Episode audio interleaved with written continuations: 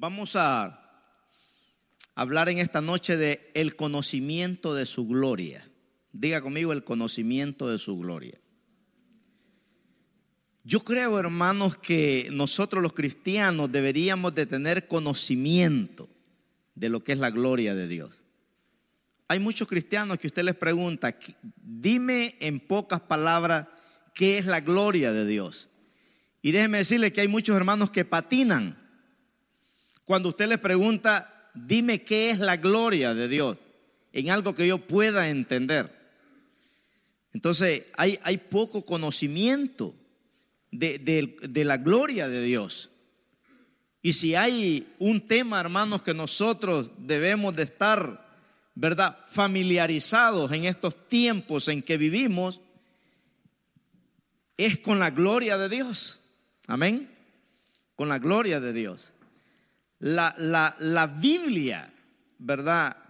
No, nos, nos enseña eh, verdaderamente eh, ese conocimiento poderoso. Me gusta lo que dice Isaías 6.3, ¿verdad? Que nos habla de, de esa gloria.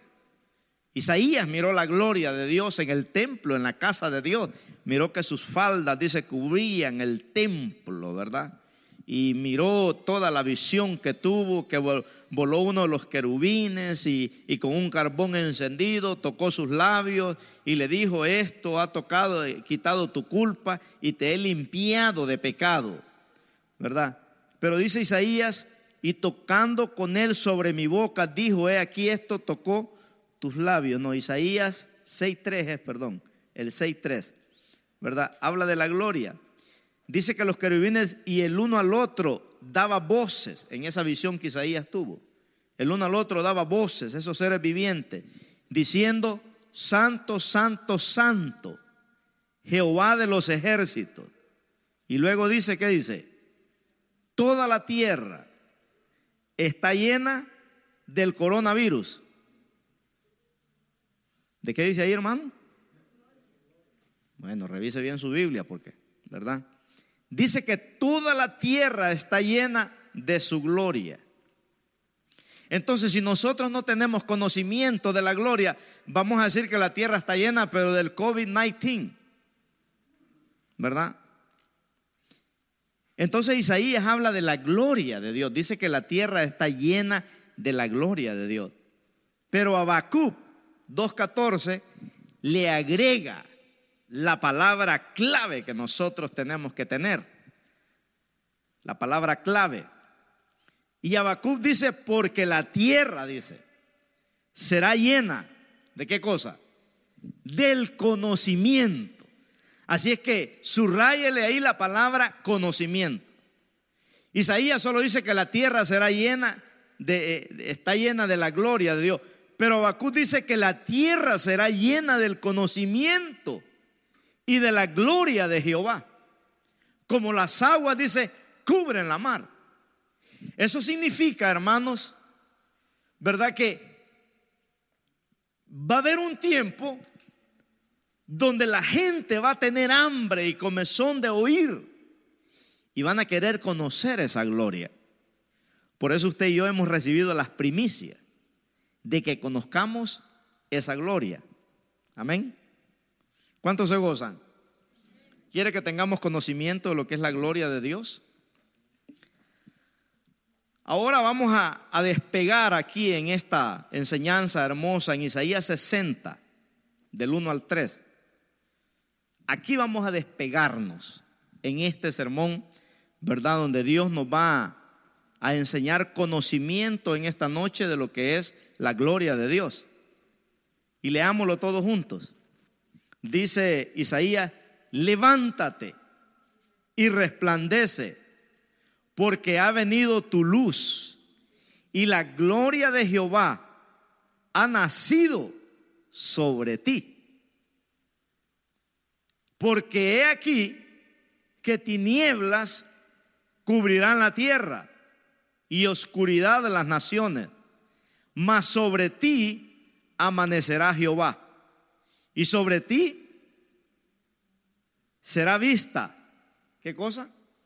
Su gloria. Ahora mira el 3.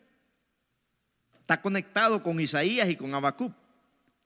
Y andarán las naciones a tu luz y los reyes al resplandor de su nacimiento.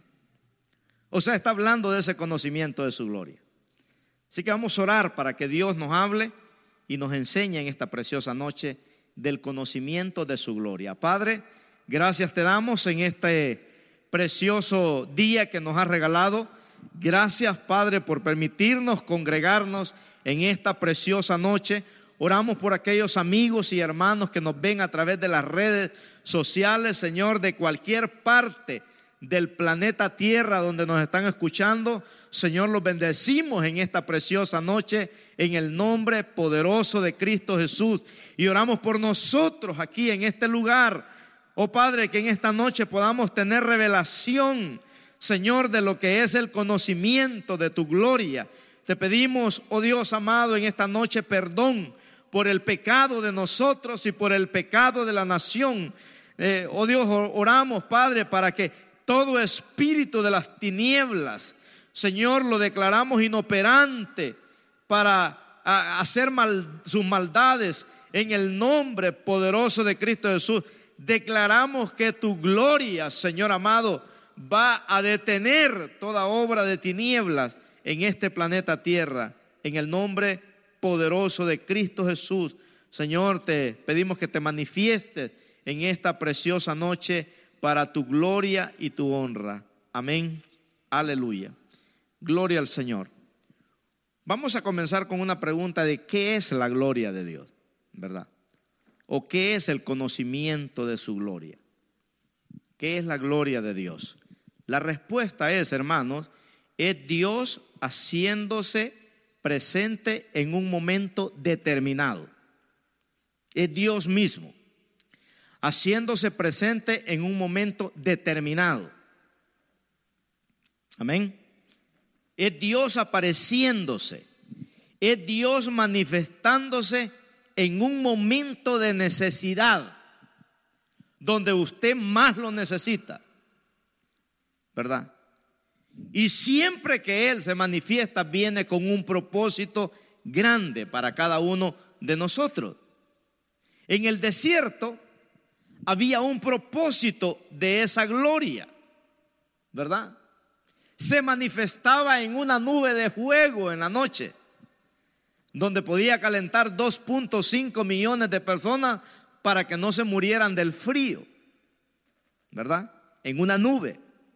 Y en el día se manifestaba en una nube de sombra, para que el sol no los matara del calor. En la Biblia encontramos, hermanos, muchísimos relatos de lo que es el conocimiento de la gloria de Dios. Y si usted verdaderamente es un hombre o quiere ser un hombre o una mujer de gloria, ¿verdad? Tu vida también tiene que estar llena de relatos de la gloria de Dios, ¿verdad? Cuando Dios hace cosas grandes en nosotros, sean milagros físicos, espirituales o materiales, Hermano, esos son relatos, ¿verdad? Que nosotros tenemos de la gloria de Dios. Me gustó lo que dijo Jesús cuando Marta y María, ¿verdad? Salieron a, encontrarlo cuando ya había muerto. Y, bueno, estaba, eh, estaba todavía esperándolo, ¿verdad? Y Jesús les dijo, esta enfermedad no es de muerte, es para la gloria de Dios. En Juan capítulo 9 hay una persona que nació paralítico y le preguntaron los discípulos al Señor, ¿por qué nació así?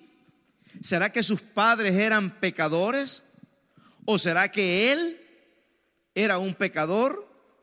Y Jesús les dijo, ni él ni sus padres tienen la culpa de haber nacido así. Esta crisis es para la gloria de Dios. Entonces hay un conocimiento, hermanos, de la gloria de Dios.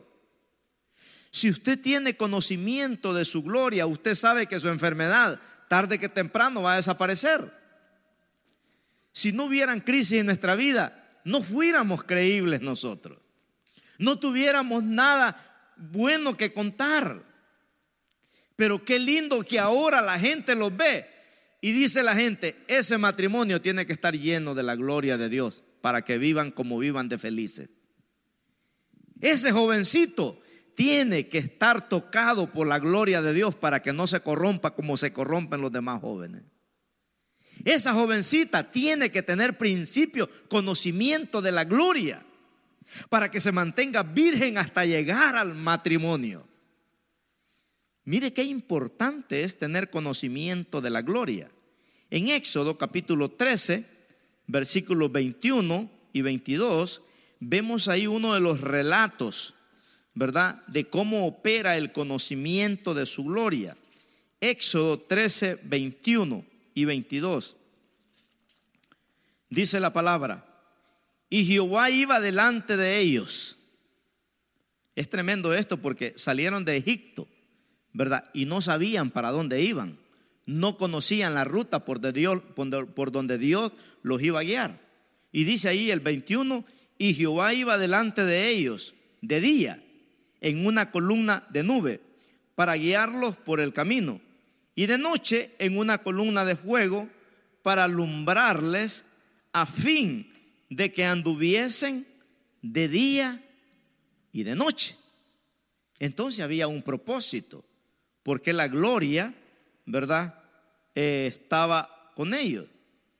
El, decíamos, el 22 dice, nunca se apartó delante de él, del pueblo, la columna de nube de día, ni de noche la columna de fuego. Hermano, nunca, dice, se apartó esa gloria de este pueblo. ¿Por qué? Porque Dios estaba interesado en que el pueblo tuviera conocimiento de su gloria. La gloria de Dios no se aparta de nosotros, nosotros nos apartamos de la gloria, que son dos cosas muy diferentes, ¿verdad? Jacob en una ocasión dijo, Dios estaba aquí, yo no lo sabía. No tenía conocimiento de la gloria. Entonces, si vamos a estructurar esta enseñanza, número uno, ¿qué hace la gloria? Diga conmigo, me guía por el camino de la vida. ¿Qué hace la gloria? Me guía por el camino de la vida. Cuando soy un niño, cuando soy un joven, cuando soy un soltero, cuando soy un casado, cuando soy un adulto, cuando soy un anciano, me guía por el camino de la vida. Por eso dice Eclesiastés 12:1, acuérdate de tu creador, dice, en los días de tu juventud. ¿Cuándo? En los días de tu juventud, antes que vengan los días malos. Entonces la gloria, hermano, me guía por el camino de la vida. Mire qué importante es tener conocimiento de la gloria. Jesús a los 12 años estaba evangelizando a los sacerdotes en el templo y se quedaban maravillados, dice la Biblia, de la doctrina con que les enseñaba. ¿Por qué? Porque Jesús, ¿verdad? Desde niño tenía conocimiento de esa gloria. Él sabía que estaba apartado con un propósito en esta tierra. Entonces nos guía por el camino de la vida. Qué tremendo. La nube dice los guiaba. Imagínense. ¿A dónde los guiaba? ¿Para dónde los guiaba esa nube de noche y esa nube de día? A la tierra prometida que Dios tenía para ellos. Hay un propósito, hermanos, hoy en día, ¿verdad? De la gloria de Dios. ¿Por qué está con nosotros? ¿Para dónde nos guía? Para el rapto de la iglesia. Dicen Primera Tesalonicenses 5:23, y todo vuestro ser alma, cuerpo y espíritu sean guardados, dice, irreprensibles. ¿Hasta cuándo? Hasta la venida del Señor. Entonces la gloria me aparta a mí, me tiene apartado. Para que cuando el rapto de la iglesia venga, yo me vaya con él. Entonces tenemos que tener conocimiento de la gloria, porque la gloria me prepara. Diga conmigo, la gloria me prepara para irme para el cielo. El que no tiene gloria, hermanos, anda bailando la charanga. Pero el que tiene gloria, mejor danza acá en la iglesia, ¿verdad? Entonces, mire qué importante esto de conocer la gloria.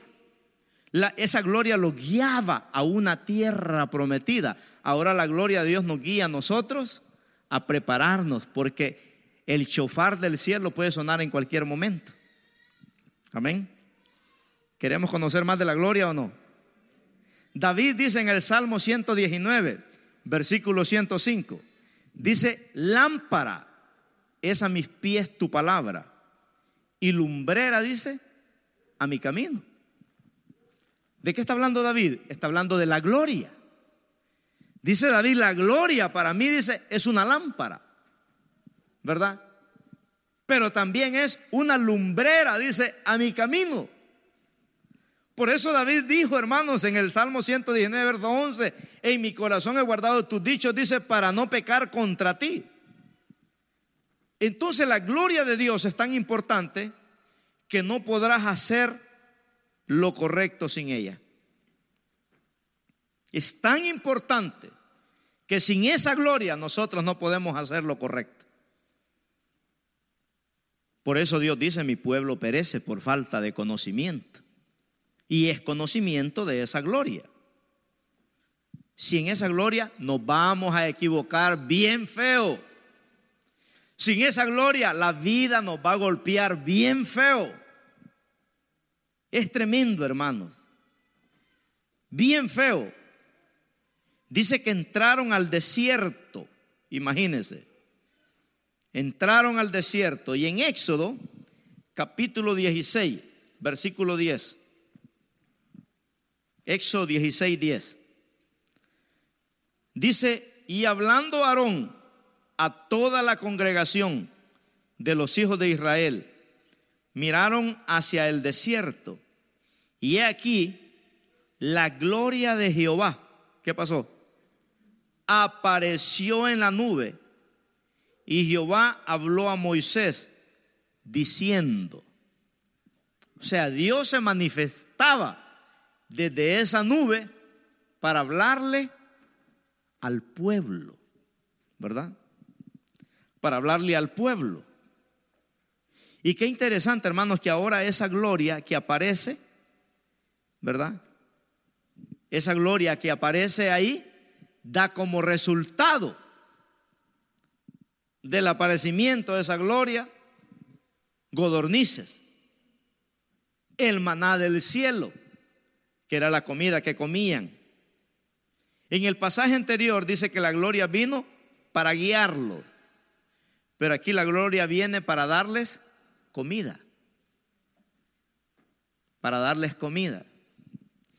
¿Puede obrar Dios milagros sobrenaturales, hermano? ¿A través de qué? De su gloria. A través de su gloria Dios puede alimentarnos. A través de su gloria Dios puede guiarnos, ¿verdad? Y ahí vemos el resultado de todo eso. Importante, hermanos, que entendamos es que si caminamos bajo esa gloria, lo demás, dice la Biblia, vendrá por añadidura. Amén. Si entendemos lo que es la gloria de Dios, lo demás va a venir por añadidura, dice su palabra ahí. Qué tremendo. Ahora pasemos a Isaías 60, ahí donde comenzamos versículo 1 y 2, para que entendamos un poco lo que es conocimiento de su gloria. 61 y 2, dice ahí Isaías,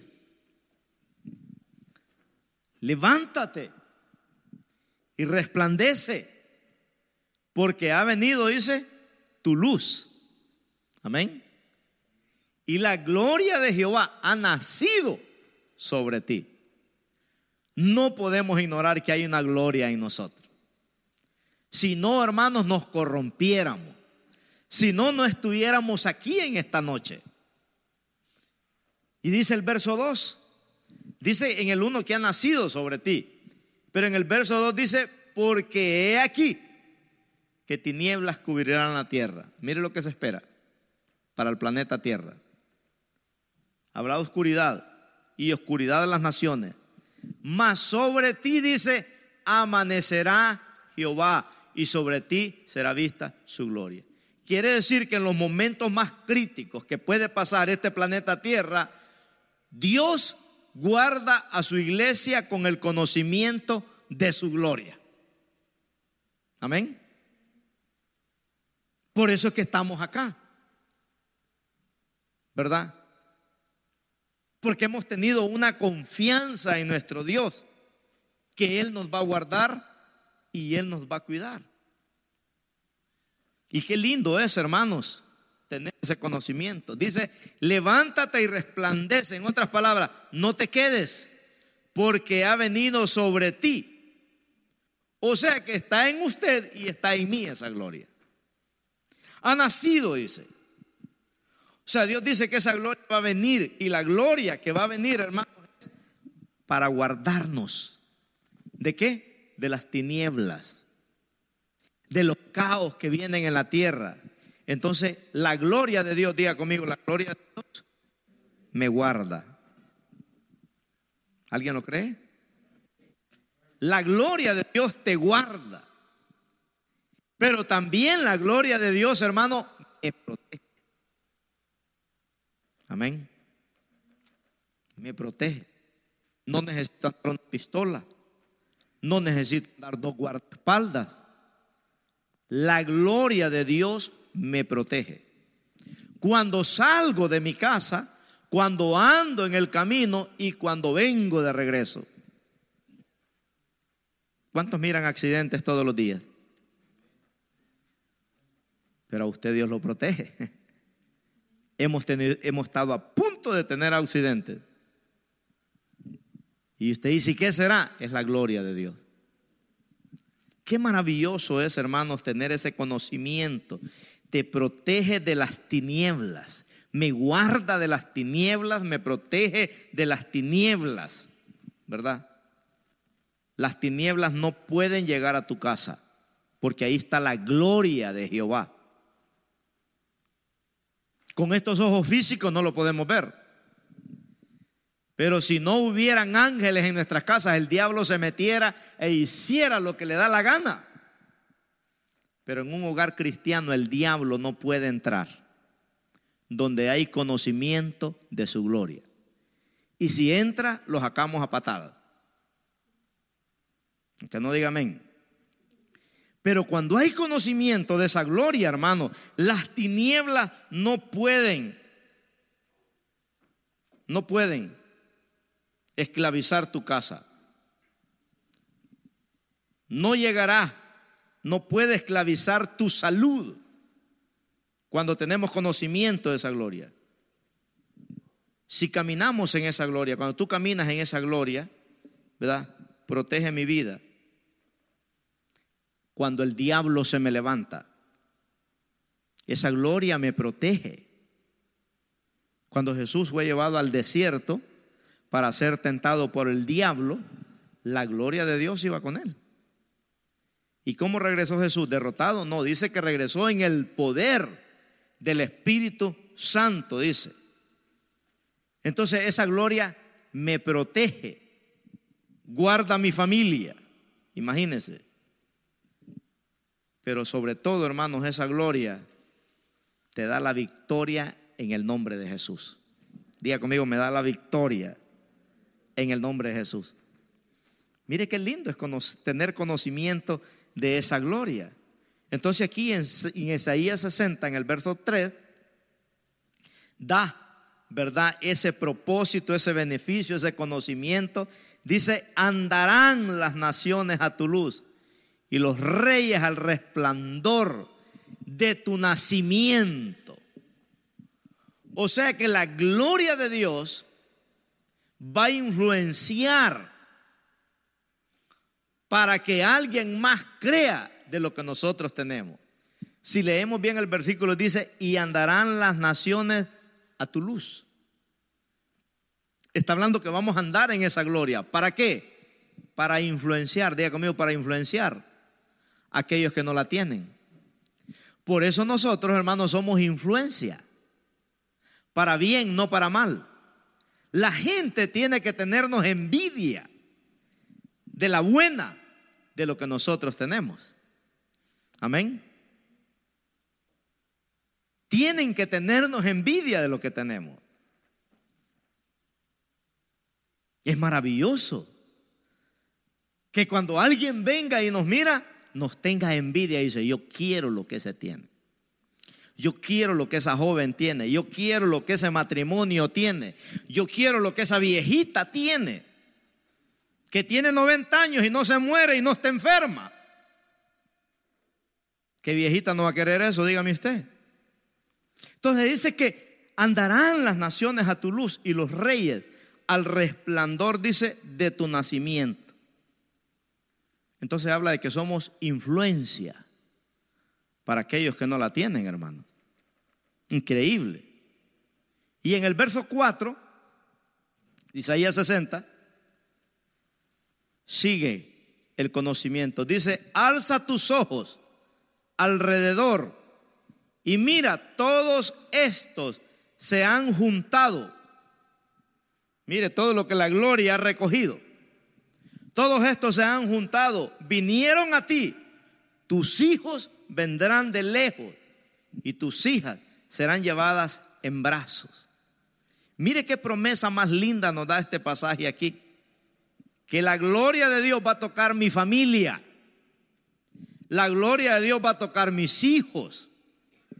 No importa que estén lejos, van a ser tocados por la gloria, por la influencia que yo tengo sobre ellos. ¿Cuántos lo creen? Mire que cuando yo tengo esa gloria, hermano, yo voy a influenciar en mi esposa, voy a influenciar en mis hijos, voy a influenciar en mi familia con esa gloria que Dios nos da. Y ellos quieren de lo que nosotros tenemos. Por eso tus hijos, aunque sean rebeldes, van a ser tocados por esa gloria. Tu familia, aunque hayan rebeldes, en tu familia van a ser tocados por esa gloria. ¿Verdad? Porque esa gloria te protege, te transforma, te cambia, te bendice y te hace ser influencia para los demás. Entonces toda mi familia será tocada por esa gloria. ¿Cuántos lo creen? Al que cree todo lo es posible. Ahora mira el verso 5. Entonces verás y resplandecerás, se maravillará y ensanchará tu corazón, porque se haya vuelto a ti, y la multitud del mar y las riquezas de las naciones hayan venido a ti. Ahora mire qué poderoso lo que nos enseña aquí. La gloria de Dios, diga conmigo, la gloria de Dios trae prosperidad a mi familia. ¿Cuántos quieren conocimiento de eso? no necesitamos ser narcos.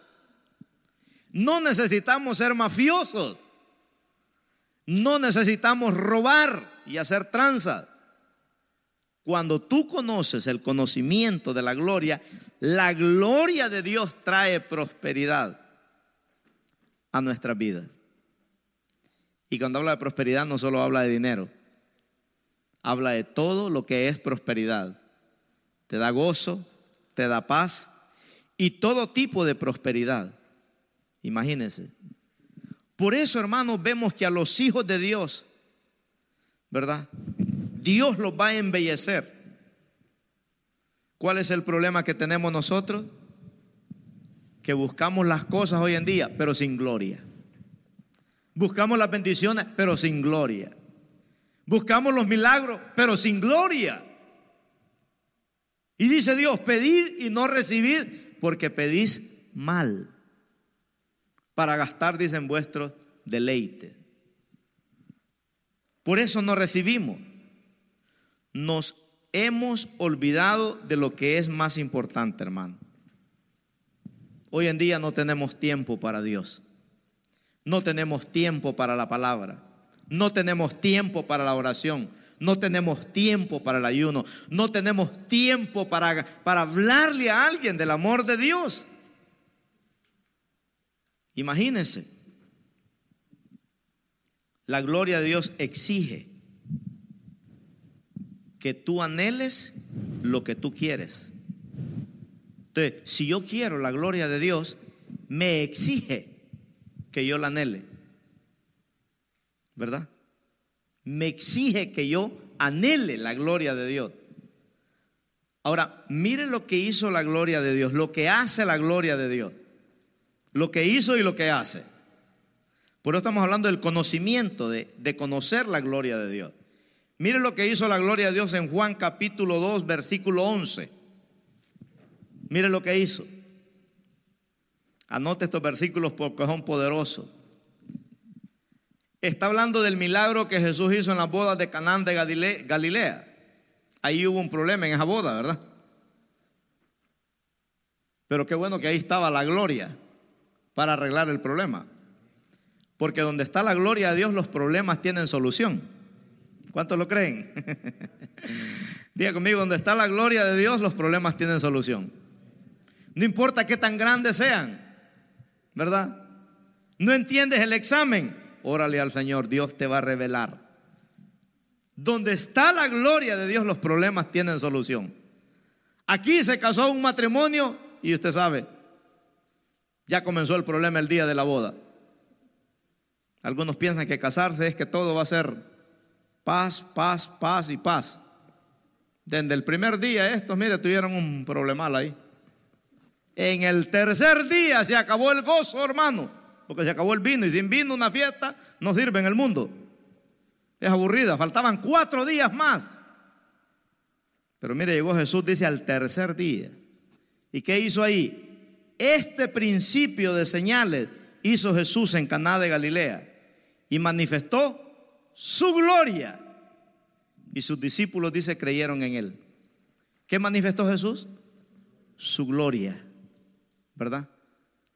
Manifestó su gloria. Cuando la gloria se manifiesta, Dios hace milagros. Por eso, hermanos, cuando usted tenga una crisis, dígale, Señor, manifiesta tu gloria en esta enfermedad. Manifiesta tu gloria en mi matrimonio. Manifiesta tu gloria en mi salud. Yo siempre oro por, por mi salud. Hay gente que ora ya cuando están enfermos. No. Yo antes de enfermarme, yo siempre digo, Señor, manifiesta tu gloria siempre en mi salud. Que yo tenga una salud buenísima. ¿Verdad? Entonces la gloria de Dios manifiesta salud, manifiesta milagro. Y eso fue lo que sucedió ahí.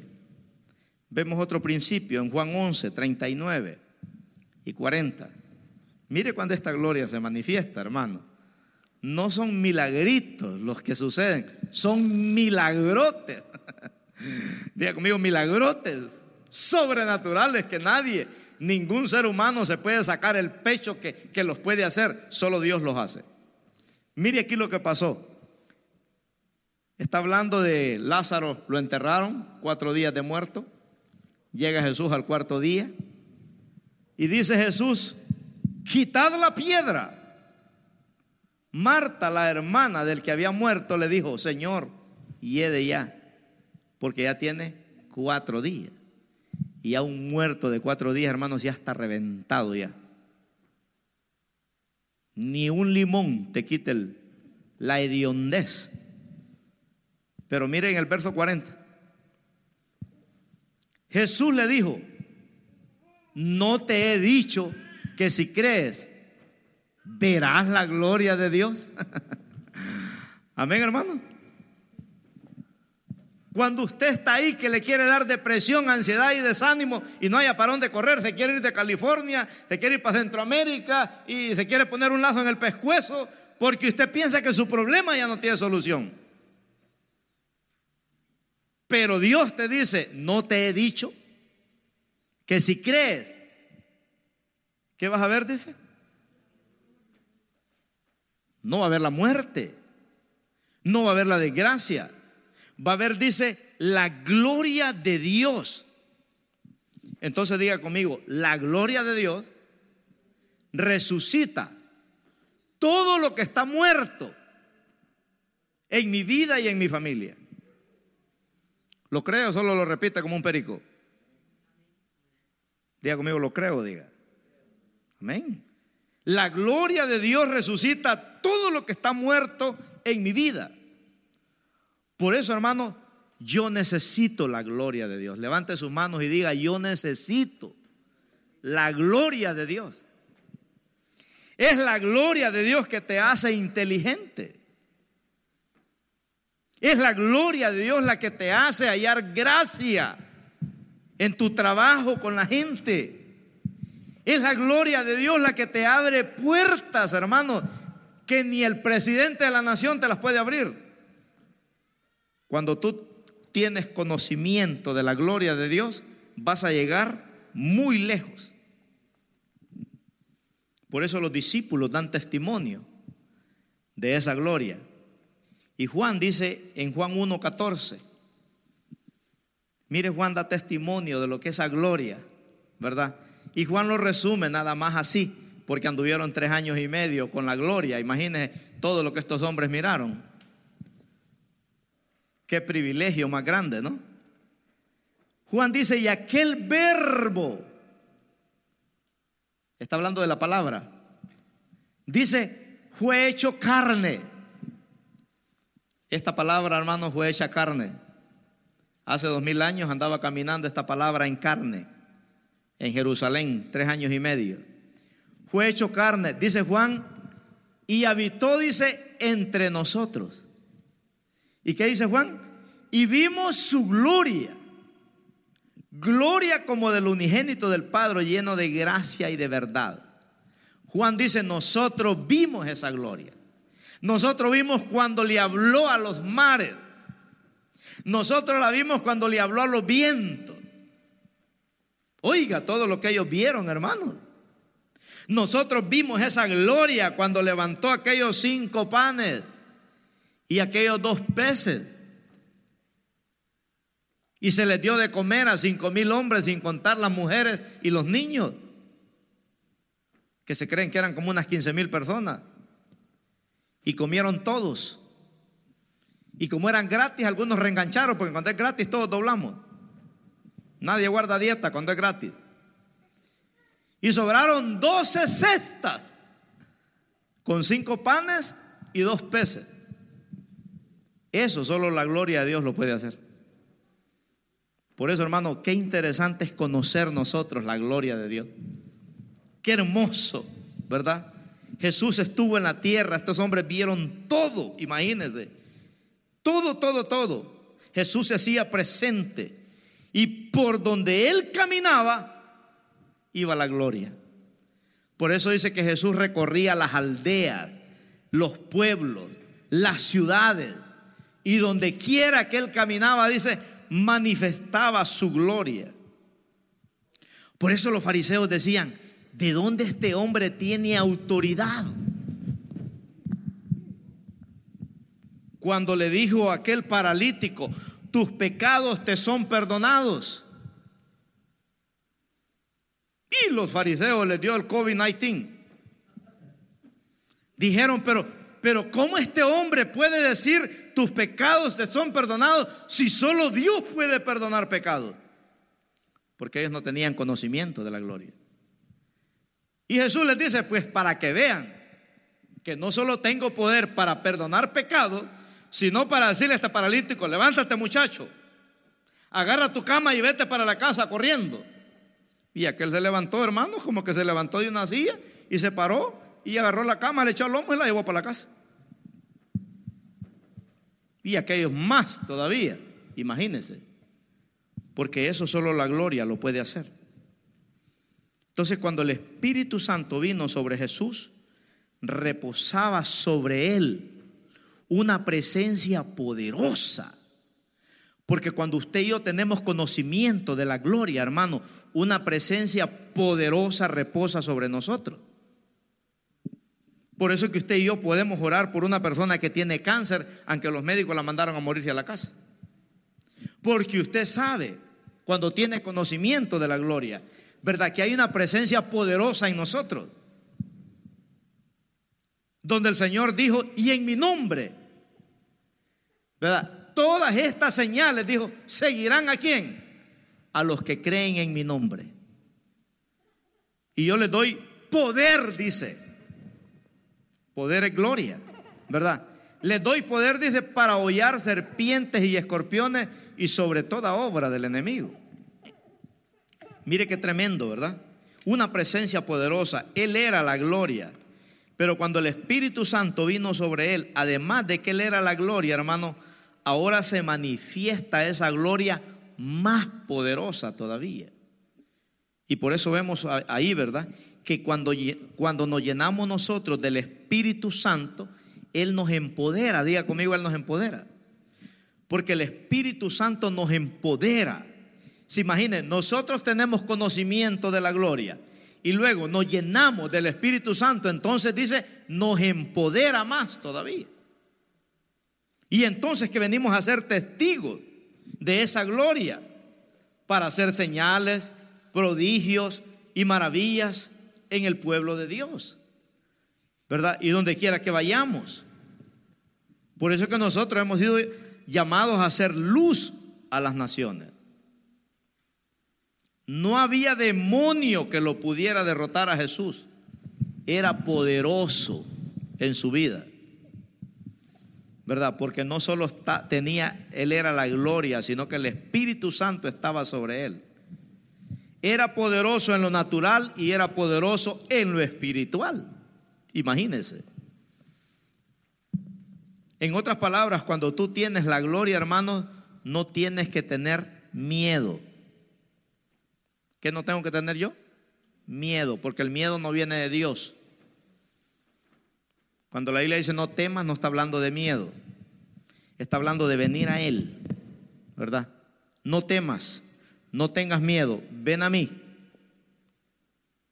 Dios siempre, cuando tengamos miedo, se va a aparecer y va a decir, no temas, no temas, porque yo estoy contigo para defenderte, para protegerte, para cuidarte, para bendecirte, para defenderte de todo ataque de los demonios, todo ataque de los demonios. Cuando nosotros tenemos conocimiento de su gloria, todos los días vemos a Dios. Amén. Por eso dice Mateo 5:8, bienaventurados los de corazón limpio, porque ellos dicen verán a Dios. No está hablando del día de la muerte, sino está hablando de ver a Dios en mi vida física, en mi vida material, en mi vida espiritual, en mi vida matrimonial, en mi vida familiar. Podemos ver esa gloria. Lo verás, lo verás en todo. Imagínese. Por eso, hermanos, nosotros tenemos que levantarnos cada día. Y cada día que nos levantamos podemos decir, este día voy a ver a Dios. Este día voy a ver a Dios. Todo lo que el diablo ha querido hacerte a ti, ha fracasado. Todo lo que el diablo ha venido en contra de ti, ha fracasado. ¿Sabe por qué? Porque el diablo ve que en ti hay una gloria. Amén, hermano. Aunque no tengamos el conocimiento profundo de esa gloria, pero el diablo lo que ve en nosotros es que hay una gloria. ¿Por qué no pudo tocar a Job? Porque dijo Job, le dijo a Dios, es que tú le has puesto un cerco de gloria. ¿Verdad? Parece que en Zacarías 2.5 hay un versículo que habla de un cerco de gloria. O, vamos a ver si ese es. Zacarías 2.5. Ahí está, mire. Dios está hablando de su pueblo y de su iglesia. Y dice Dios en Zacarías, yo seré para ella, dice Jehová. Muro de qué? De fuego. ¿De qué está hablando? De su gloria. Seré para ella muro de fuego en derredor y para gloria, dice, estaré en medio de ella. ¿A dónde está Dios? En medio de su iglesia, en medio de su pueblo. Imagínense. Entonces, todo lo que el diablo ha querido hacer contra ti ha fracasado. O sea que el diablo, en vez de diablo, se debería llamar el fracasado. Porque victoria no hay nada en él. Porque Cristo le quitó toda la victoria. ¿Verdad? O sea que en vez de decir diablo, cuando el fracasado venga contra nosotros, no podrá tener éxito. Porque Él mira esa gloria. Cristo vino, dice la Biblia, para darnos qué? Vida. Y vida dice en abundancia. Y el diablo vino a matar, a robar y a destruir, porque él es un fracasado. Un fracasado no te va a llevar al éxito. Un fracasado no te va a dar vida. ¿Verdad? Solo un exitoso. Por eso hay que juntarnos con gente de éxito y serás un exitoso. ¿Y dónde están los exitosos más grandes del planeta Tierra? En la casa de Dios. Ayer estuvimos en un funeral. Ayer ¿verdad? Ya, fuimos a un funeral. Y le decía a un hermano, yo quisiera que el día que yo me muera se mueran unos dos millonarios, a ver quién tiene más billetes, si ellos o yo. ¿Verdad? ¿Por qué? Porque cuando nosotros morimos, hermano, se imagina la gloria que ahora nos espera. Por eso Pablo que ahora nosotros miramos esa gloria oscuramente como un espejo, pero después dice, en la eternidad la, miremos, la miraremos tal como ella es. Entonces, todo lo que el diablo tiene planeado hacerte contra ti, ya fracasó. El diablo no puede tener éxito. Diga conmigo, el diablo no puede tener éxito. Porque Dios ha puesto una gloria sobre ti. Dice, la gloria de Jehová ha nacido sobre ti. O sea, no hay excusa, hermano, para que no tengamos éxito. Si sufrimos es porque no tenemos el conocimiento de su gloria. Hay gente que vive preocupada por todo. ¿Conoce ese tipo de gente usted? Se preocupan por todo, ¿verdad? Por todo. Miraron una cucaracha que se, se preocupó ya porque se escondió. Y ya no duermen. Hay gente que duerme con la luz encendida porque se preocupan por todo. En Juan 3:34 quiero dejarle algunas cosas bien marcadas del conocimiento de la gloria. Juan 3:34. Mire lo que nos enseña aquí este pasaje. Porque el que Dios envió, las palabras de Dios habla. Pues Dios no da el Espíritu por medida. ¿Verdad? Y, este pasaje, la hermana Marla me dijo que tiene la, nueva traducción viviente. Mire cómo lo explica más claro la nueva traducción viviente. A veces es bueno ver traducciones, ¿verdad? Porque son más, más claras. Dice, el padre ama a su hijo. ¿Y ha puesto, dice? ¿Qué ha puesto? Todo en sus manos. ¿verdad? Ha puesto, dice, todo en sus manos. Habían muchos ataques, hermanos, contra Jesús, ¿verdad? Pero ¿qué es lo que nos damos cuenta aquí? Que Jesús no tiene límites para bendecirte. Él es un Dios ilimitado. Ilimitado. Dice que ha puesto todo sobre él. O sea, Dios no le puso límites a Jesús. Esto puedes hacer, esto no. Dice que, pues Él ha enviado, pues Él es enviado por Dios. Pero me gusta la más la otra traducción. ¿Verdad? Dice, y habla las palabras de Dios. Porque Dios le da el Espíritu, dice, sin límites. Qué lindo, ¿no? que todo Dios se lo dio al Hijo para que ahora Él manifieste esa gloria. Ahora, ¿qué significa? Todo.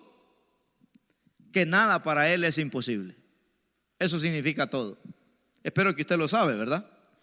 Todas las cosas han entregado en sus manos. Todo. Ahora, ¿qué es lo que encontramos aquí? un principio de intercambio. Diga conmigo, un principio de intercambio. Y esto es importante que lo entendamos nosotros como cristianos. Porque todas las oraciones que Jesús hizo, hermanos, fueron contestadas por el Padre. ¿Sí o no? Para bien, no para mal. Todas las oraciones que él hizo fueron contestadas por el Padre que Jesús hizo. Imagínense. ¿Por qué? Porque no hubo una sola oración que no fue contestada. ¿Por qué no hubo? ¿Cuántos queremos que Dios nos conteste las oraciones que nosotros hacemos? Todos, ¿verdad? Ahora mire, ¿por qué no hubo una oración que Dios no le contesta, que se quedara sin contestar a Jesús? En Hebreos capítulo 4, versículo 15, vamos a entender aquí este principio. En Hebreos 4:15 miramos ese conocimiento de la gloria. Porque no tenemos, dice un sumo sacerdote, que no pueda compadecerse de nuestras debilidades, sino uno dice que fue tentado en todo, según nuestra semejanza, pero sin pecado. Mire qué precioso esto. O sea, tanto le dio Jesús de su vida al Padre, que el Padre también le dio su vida al Hijo. Eso es lo que encontramos aquí, ¿verdad? Que Jesús se dio toda su vida al Padre y el Padre le dio toda a Él. O sea, entre más yo me doy para, para Dios, Dios me da también de Él para mí. Entonces diga conmigo, si yo me doy todo a Dios, Dios me da todo lo de Él para mí. Este es el principio del intercambio. Que si yo me doy todo para Dios, Dios se da todo para mí. Qué lindo esto, ¿verdad, hermano?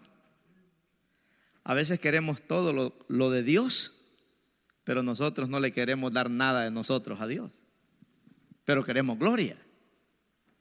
Y aquí encontramos ese principio de intercambio. Muchos cristianos quieren tener todo de lo de Dios, pero Dios no tiene nada de ellos. Y así no se vale. El amor es recíproco. Dice que fue tentado en todo y no pecó. O sea, Jesús le dio todo al Padre. Todo le dio al Padre.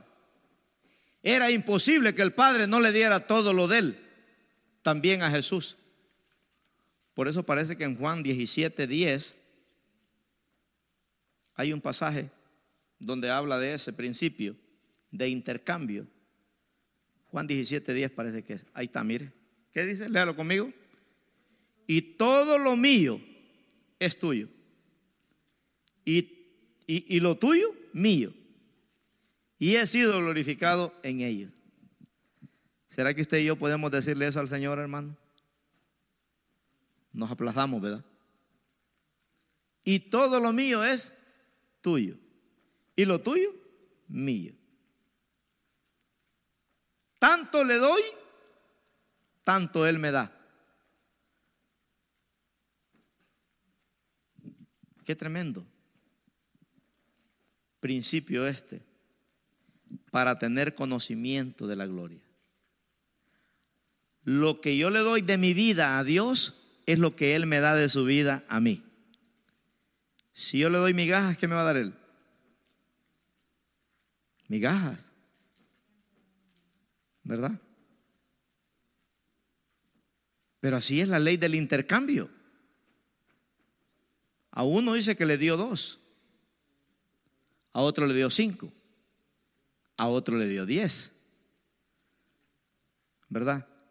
Dice que algunos van a cosechar al 30, otros al 60, pero otros dice al ciento por uno.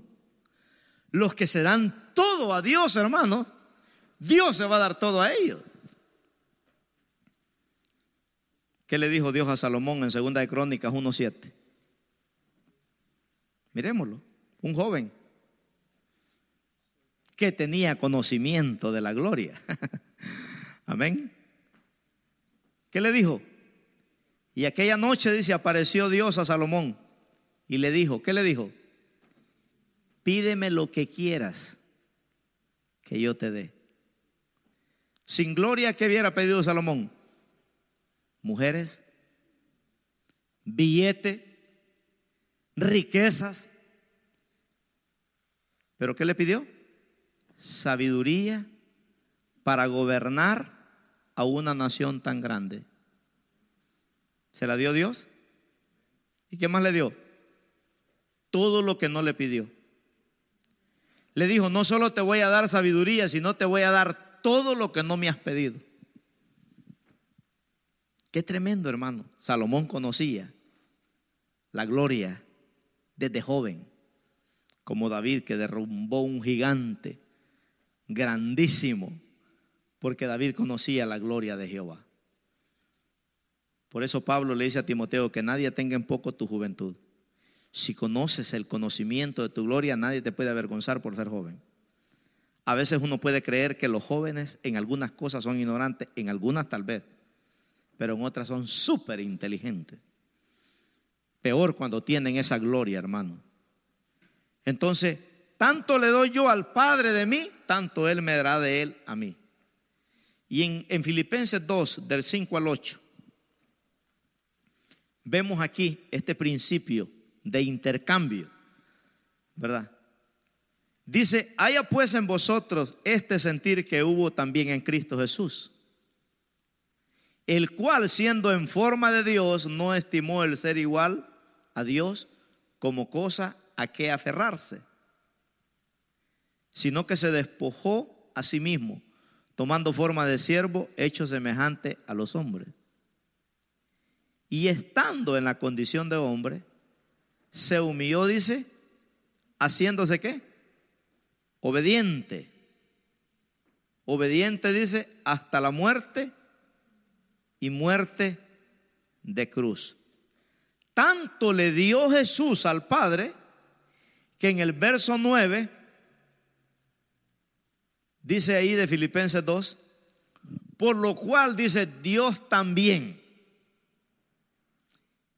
Jesús fue obediente en todo. Ahora dice, por lo cual Dios también. Amén, hermano. Dice, le exaltó. ¿Hasta dónde?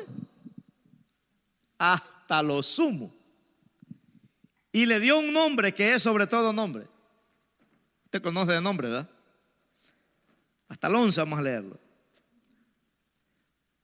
Le dio un nombre que es sobre todo nombre para que en el nombre de Jesús se doble toda rodilla de los que están en los cielos y en la tierra y debajo de la tierra. Y toda lengua confiese que Jesucristo es el Señor para gloria de Dios Padre. ¿Cuántos se gozan por eso? Entonces, la gloria está condicionada, hermanos, a cuánto le das. Así está condicionada la gloria. A cuánto yo le doy a Dios de mí, Él me da de su gloria. Oiga, qué bonito, ¿verdad? Eso. Él me da de su gloria. ¿Le das poco? Recibes poco. Recibes poco. Pero si mueres al pecado, huyes, resistes las tentaciones. Imagínate resistes esas tentaciones. Llega un momento de ofrendar y solo anda 10 pesos. Y usted dice, Señor, estos 10 pesos los andaba para una hamburguesa. Pero yo los he hecho con todo el corazón. Con todo el corazón. Es lo único que tengo, pero te lo doy. ¿Usted cree que Dios no le va a regresar? ¿Sí o no? Amaneciste triste, sin ánimo. Pero aún así usted dice, Señor, yo te adoro, yo te canto, pone alabanzas, hermano. Y en medio de ese desánimo usted lo alaba, lo adora y lo exalta a su nombre. ¿Usted cree que Dios no lo va, no va a manifestar su gloria? Una enfermedad golpea tu cuerpo. Pero tú dices, Señor, sea que yo viva o que muera, yo soy tuyo. Y tú eres el gozo de mi vida. ¿Te cree que Dios no lo va a sanar? ¿Qué estás haciendo o dando? Tanto le doy, Él me da. Me gusta lo que dice David en el Salmo 34.1, hablando, ¿verdad? De lo que Él le daba al Señor. En medio de una gran tristeza, en medio de una gran mala noticia, podemos llamarle, dice David en el Salmo 34.1, dice, bendeciré a Jehová en todo tiempo. Sea que esté enfermo, sea que esté triste, sea que esté desanimado, dice, bendeciré a Jehová en todo tiempo. ¿Y qué más? Y su alabanza estará de continuo, dice, en mi boca. Entonces Dios le daba qué? Su gloria. Este pobre clamó, dice más adelante, y le oyó Jehová. Y lo libró de todas, no de algunas, de todas sus angustias. Por eso David en el Salmo 34, 8 dice, gustad y ved qué bueno es Jehová. Dichoso el hombre que en él confía. En el verso 17, David habla, mire, ¿verdad? Que las crisis las convierte en gloria a David porque la clave está como comenzó el salmo. Claman los justos y Jehová oye y los libra, dice, de todas sus angustias. Mira el verso 19, lo mismo, ¿verdad? David usa las crisis para darle la gloria a Dios, no para quejarse. Muchas son las aflicciones del justo, pero de todas ellas nos librará Jehová. En todo el capítulo, hermano, usted ve la gloria de Dios. Entonces tus oraciones serán contestadas por la gloria de Dios. Amén. ¿Cómo peleó el pueblo de Israel cuando fueron a dar las siete vueltas? Cuando Josué les dijo, griten cuando den la última vuelta. Griten con todas sus fuerzas. No era un grito de loco. ¡Ah! No, el grito era por la gloria de Jehová. Por la gloria de Jehová por la gloria de Jehová. Y los muros se desborrungaron, se hundieron. No era un grito de loco, hermano, que no tiene sentido. Ellos gritaron por la gloria de Jehová. Amén. Toque a su marido en la madrugada y diga por la gloria de Jehová. Toque a su mujer en la madrugada y diga por la gloria de Jehová. Toque a su hijo rebelde en la madrugada y diga, por la gloria de Jehová. Toque a la suegra en la madrugada y diga, por la gloria de Jehová. ¿Se fueron o están acá, hermano? Eso es poderoso. Oiga, si esos muros se hundieron, imagínense, que hasta el día de hoy allá, allá están, en esa tierra de Palestina. Imagínense, por la gloria de Jehová. Entonces, tenemos que decirle al Señor, Señor, ayúdame a darte tanto, tanto, tanto, tanto, que no quede nada de mí en mí, sino que todo sea para ti. ¿Y qué va a hacer Dios? ¿Verdad? También Él te va a dar todo lo de Él. Y vas a caminar lleno del Espíritu Santo. Vas a caminar lleno de la presencia de Dios y vas a caminar lleno del poder sobrenatural de Dios. ¿Por qué cree que estos hombres fluían en señales y prodigios? Porque ellos tenían conocimiento de la gloria. Entonces, la clave para que yo fluya, hermanos, en ese poder sobrenatural es que yo tenga conocimiento de su gloria. Pero si yo no tengo conocimiento de su gloria, y usted viene a mí con un dolor de cabeza, yo le voy a decir, mire, vaya al Ryder, saque 10 pesos y compre un bote de Tylenol. Eso es lo que yo le voy a decir. Porque hay hermanas que traen una farmacia en la cartera. Andan medicina de todo tipo ahí. Allá en Honduras hasta manteca zorro andan algunas hermanas ahí. Porque como no tienen pisto para comprar la pastilla, Ya el cipote tiene anemia, manteca zorro y se sana aquel cipote ahí. ¿Verdad? Pero cuando usted tiene la gloria de Dios, hermano, olvídese. Hay un versículo, ¿dónde es que está ese versículo, hombre, que dice Santiago, Santiago 5, parece que es. Eh, vamos a ver del 14 en adelante. Vamos a verlo. Quiero enseñarle ahí algo poderoso. Cuando uno tiene la gloria, mire lo que hace. Santiago 5:14. ¿Está alguno enfermo entre vosotros? No dice que vaya al Roair a comprar un bote de Thailand, ¿qué dice? Llame a los ancianos, dice, de la iglesia y oren por él. ¿Quiénes son los ancianos? Los que tienen gloria.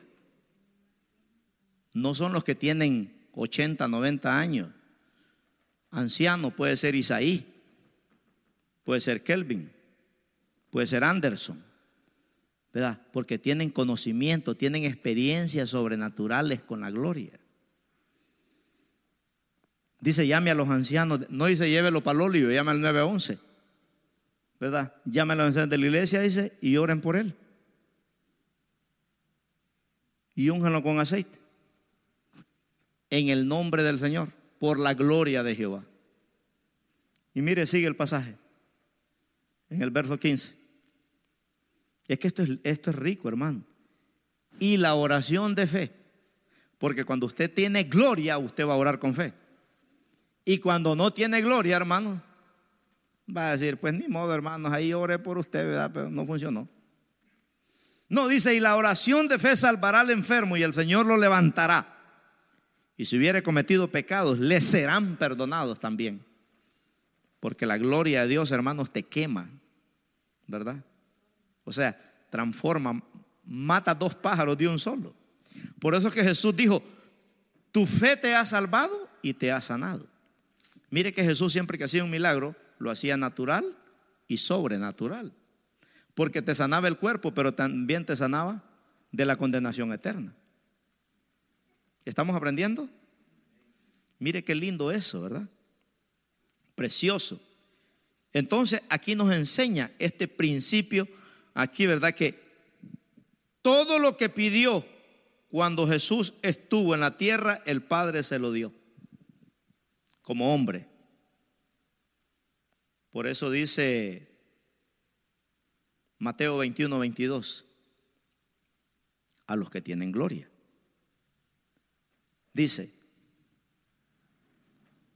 yo con un sermón de estos hago vigilia, hermano. ¿Qué dice ahí? Y todo lo que pidieres en oración. ¿Cuánto hay que pedir? Todo lo que pidieras en oración, creyendo. Cuando tienes gloria, oras creyendo.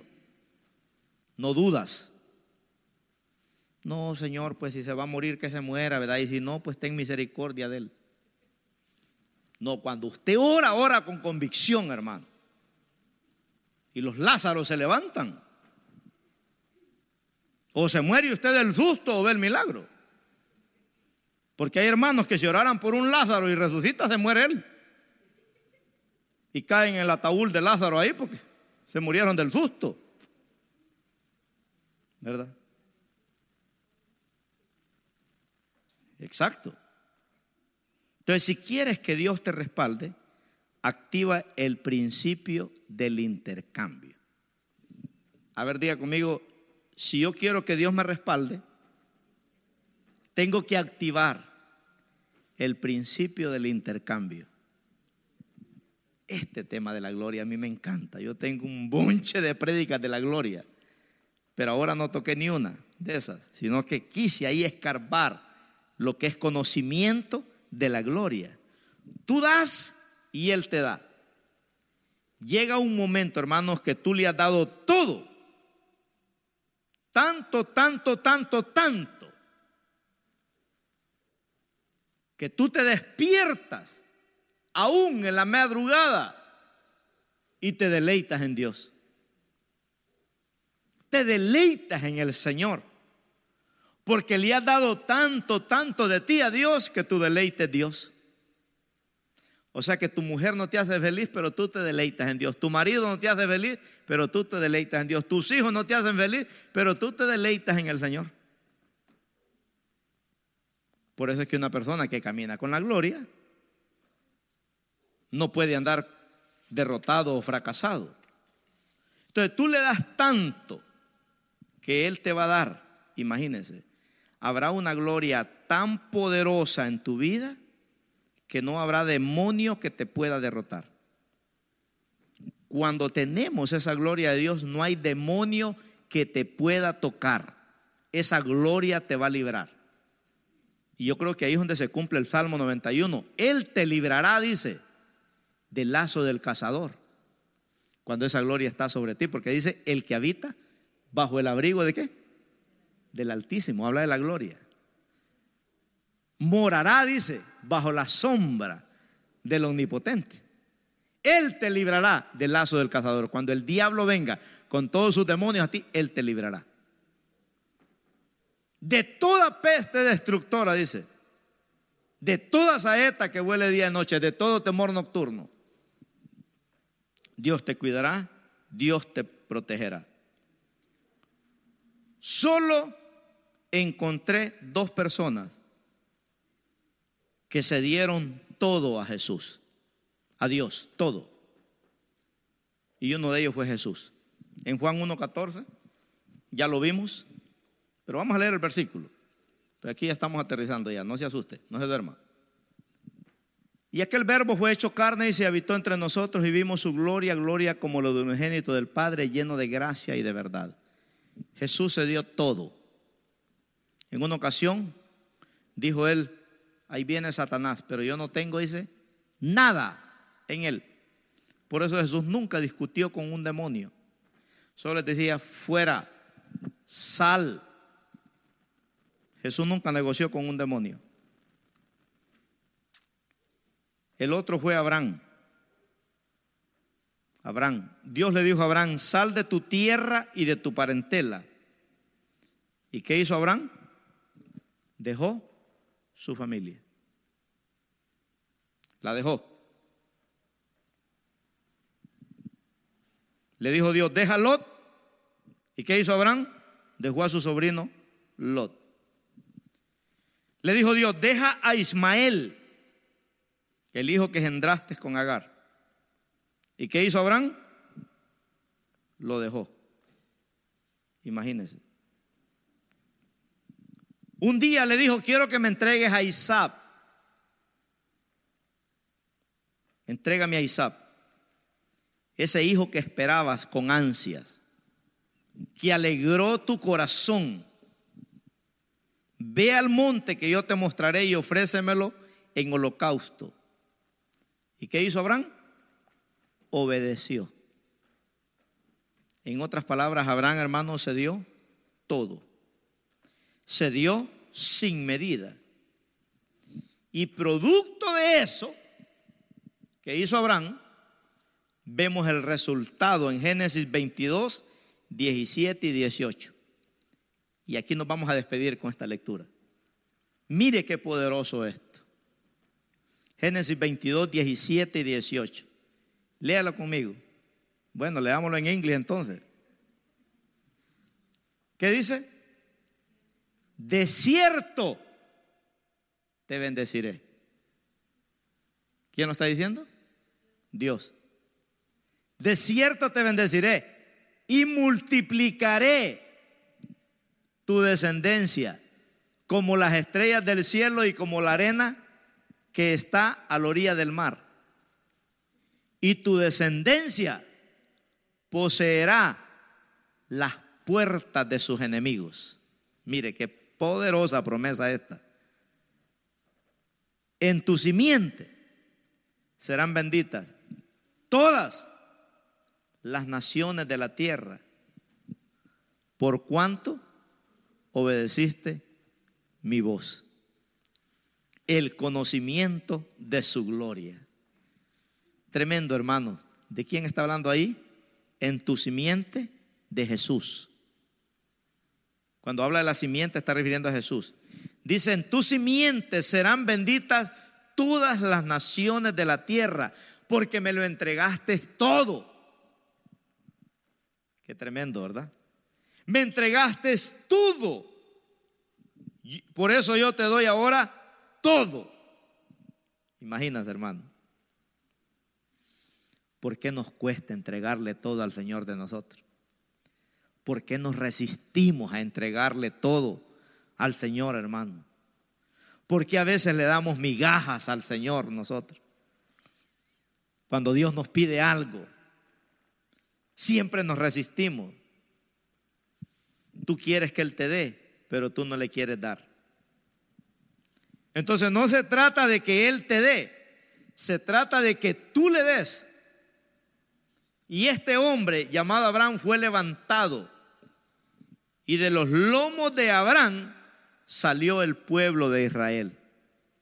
Por eso Abraham quiere decir el que viene del otro lado, el primer cristiano de la tierra.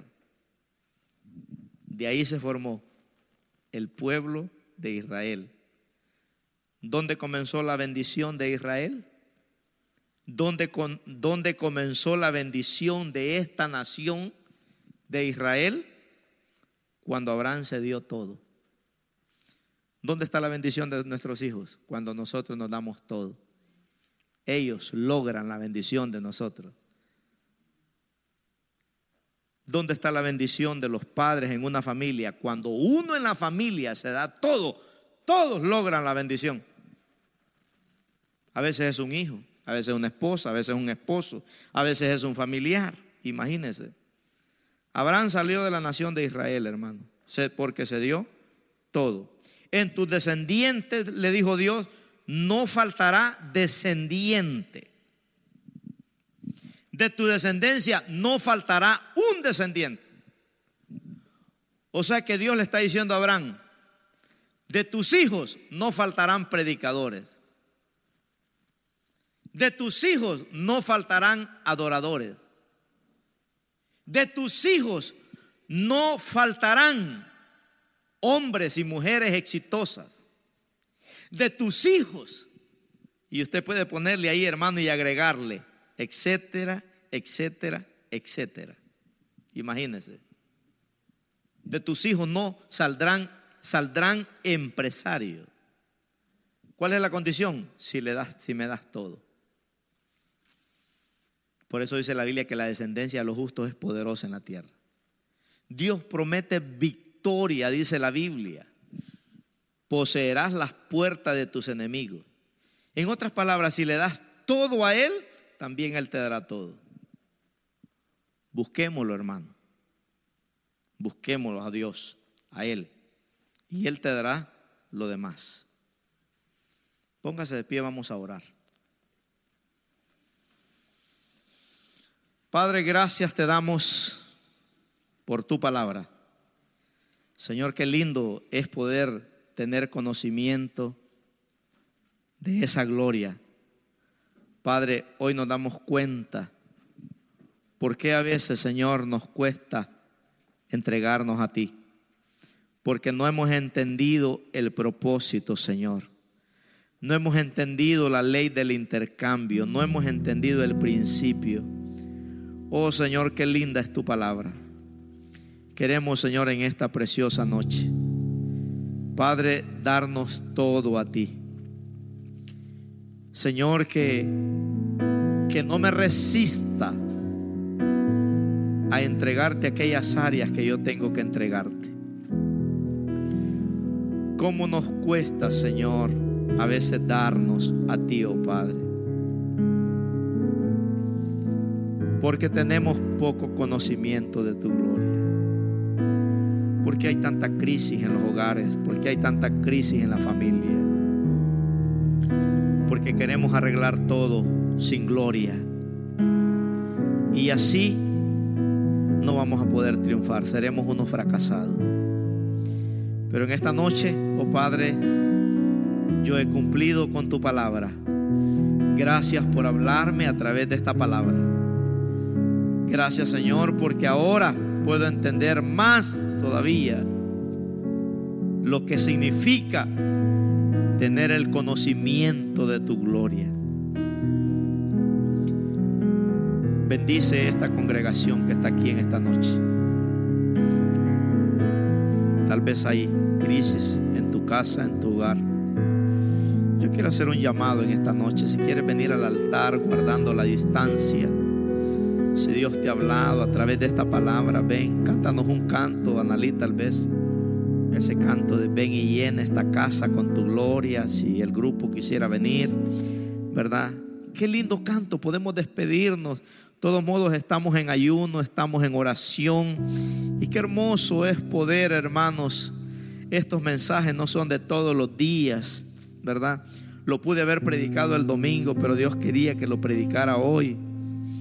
Para tal vez por usted que tiene hambre de esa gloria.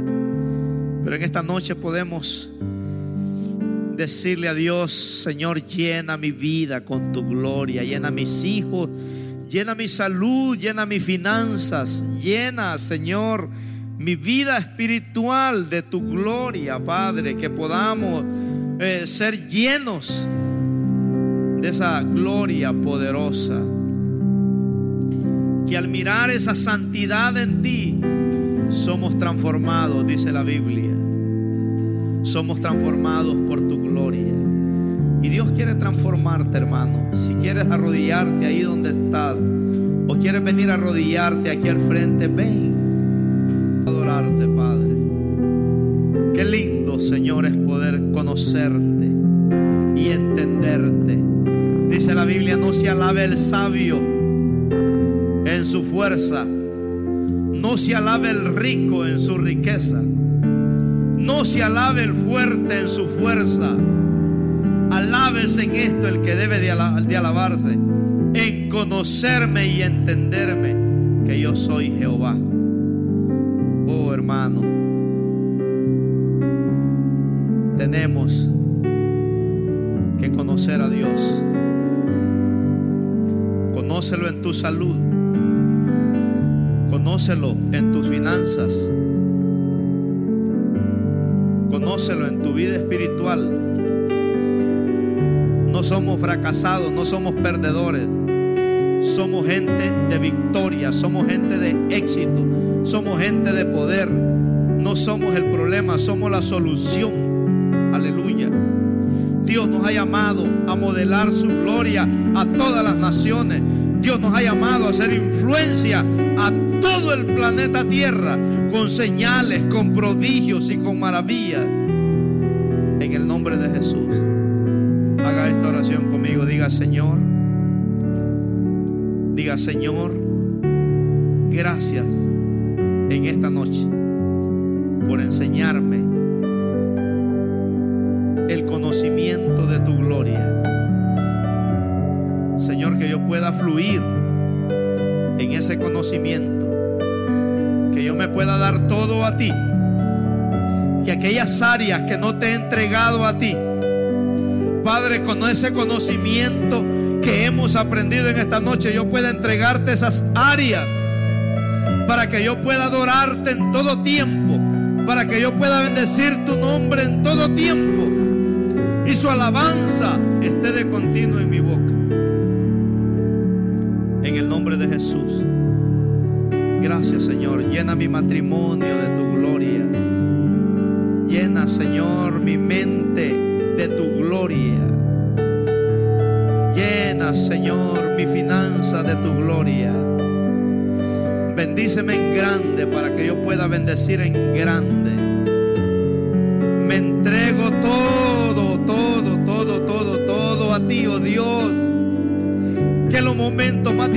De mi vida tú seas mi deleite, Padre.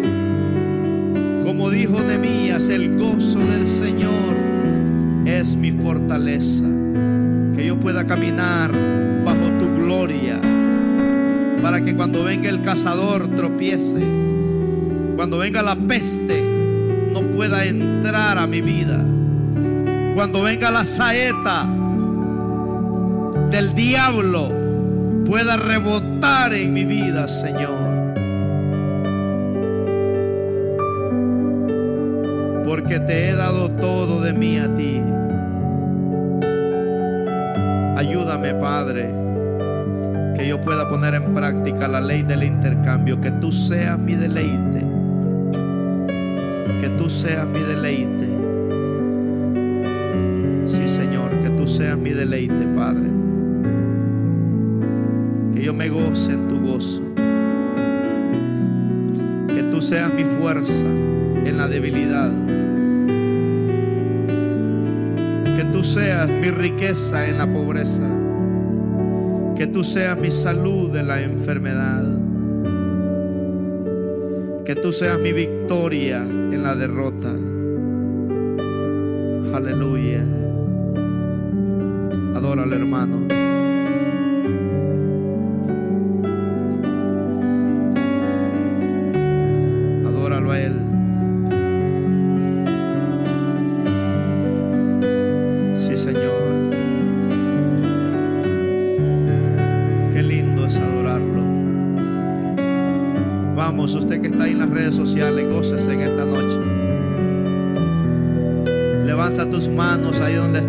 Adóralo.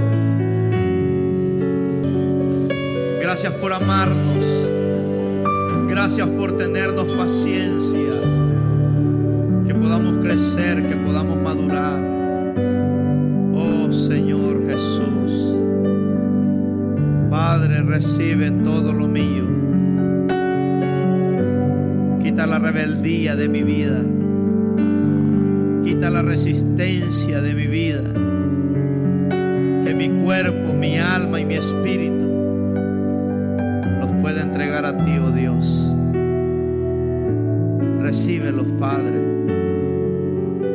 Recíbelos. Lléname de tu gloria, Señor, porque allá afuera hay necesidad. El mundo nos necesita, Señor. Tú necesitas hombres y llenos de tu gloria, Padre, para poder llevar sanidad a las naciones. Y andarán las naciones, dice el pasaje. Andarán las naciones alrededor de tu luz.